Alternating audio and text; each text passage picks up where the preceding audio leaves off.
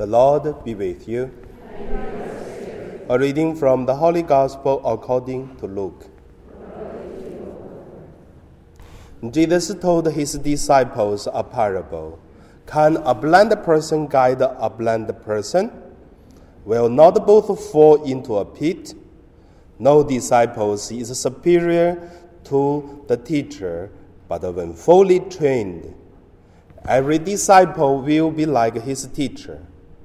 Why do you notice the splinter in your brother's eye, but do not perceive the wooden beam in your own?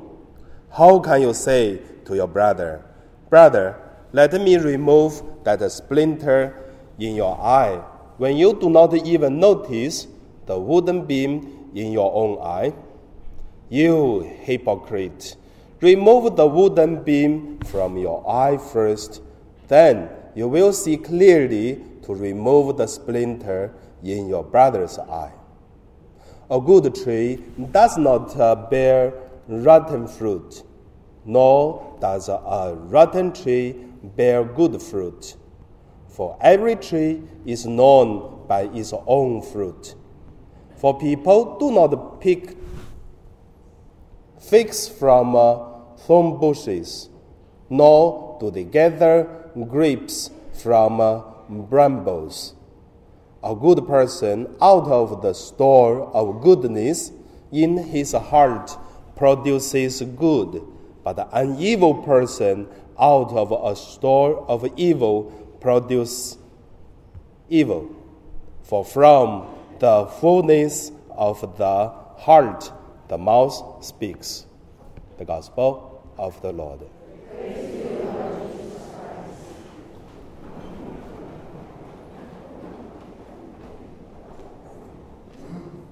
So today my meditation name is uh, the blind person guides the blind. The first, let us look at uh, who guide who. So there are two who. Who guide who in our life? I give you one example.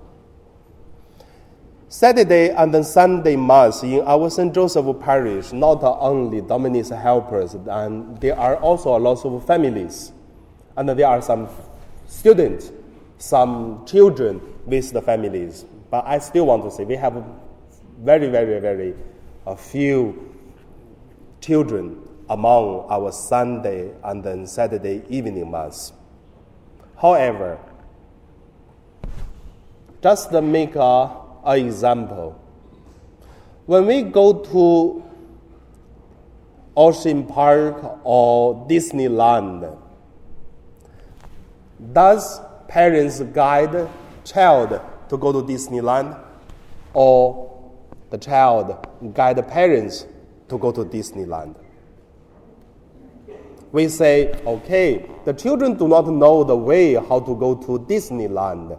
The parents know have to go to Central, take MTR, and then go to Tung Chung, and then you'll be there and get the buy tickets. So all the adults know. But if you're going to ask a child, yes, they agree that uh, they don't know how to go. It seems guided by the parents. But if there's no children's uh, asking, the desire, the wishes want to go Disneyland, have you ever want to go there? I tell you, I never want to go there. First, too expensive. Second, to do what? Isn't it? However, I remember my niece came with my sister, then I have to go with them. Actually, I would say my niece guided me to go to Disneyland. Uh, once enough. But however, I still want to say who guide who to go to Disneyland. So we always think we know the way, we, we know everything, we will guide. You see, we are adult. But many times you will see it is the child, it is the one who do not see, but they guide the people who can see. So the question, I hope when you go back to your own family, if you have a child, ask the question who guide who, especially Ocean Park Disneyland. The second point, let us look at uh, guide a person to the holiness.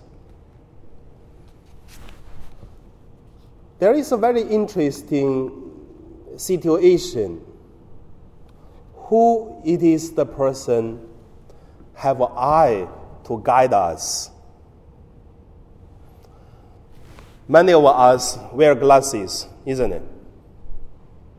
Take off the glasses. Yeah, I can see someone sitting there, but I cannot see your face. However, I still can see. How about without the glasses, cannot see? If a person even doesn't have a vision, is totally blind, can a person see? No. But don't think the person do not see, then they don't see. Since childhood, we play a game called find and hide, or hide and find. Then how do we play it?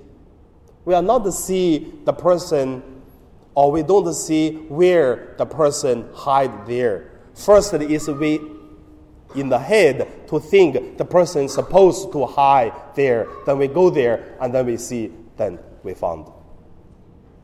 So it is the first, not we see it, but we think first.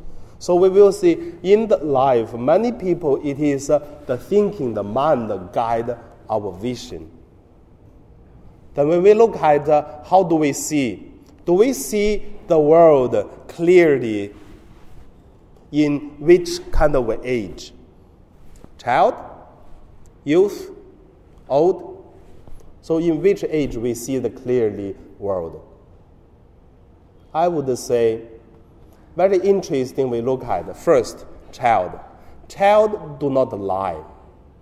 They tell the truth, but they don't see, but they feel it with their heart.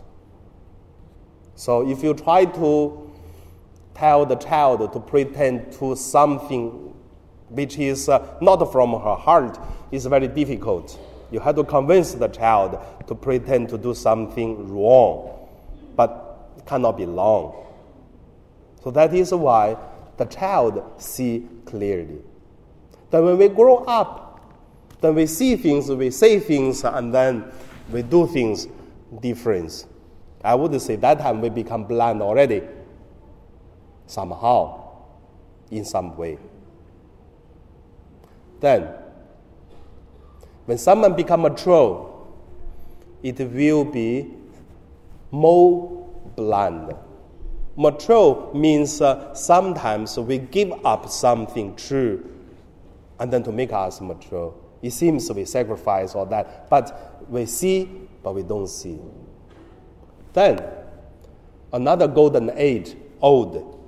When a person become old, become kind of useless in the young people, they do not work, and also in the eye of the young people, it seems uh, they cannot influence much. At that time, most of the old people started to keep silent. Keep silent doesn't mean the old people do not see. They see it, but they don't speak and that it is wisdom. If getting old, speak more, I would say you are in trouble.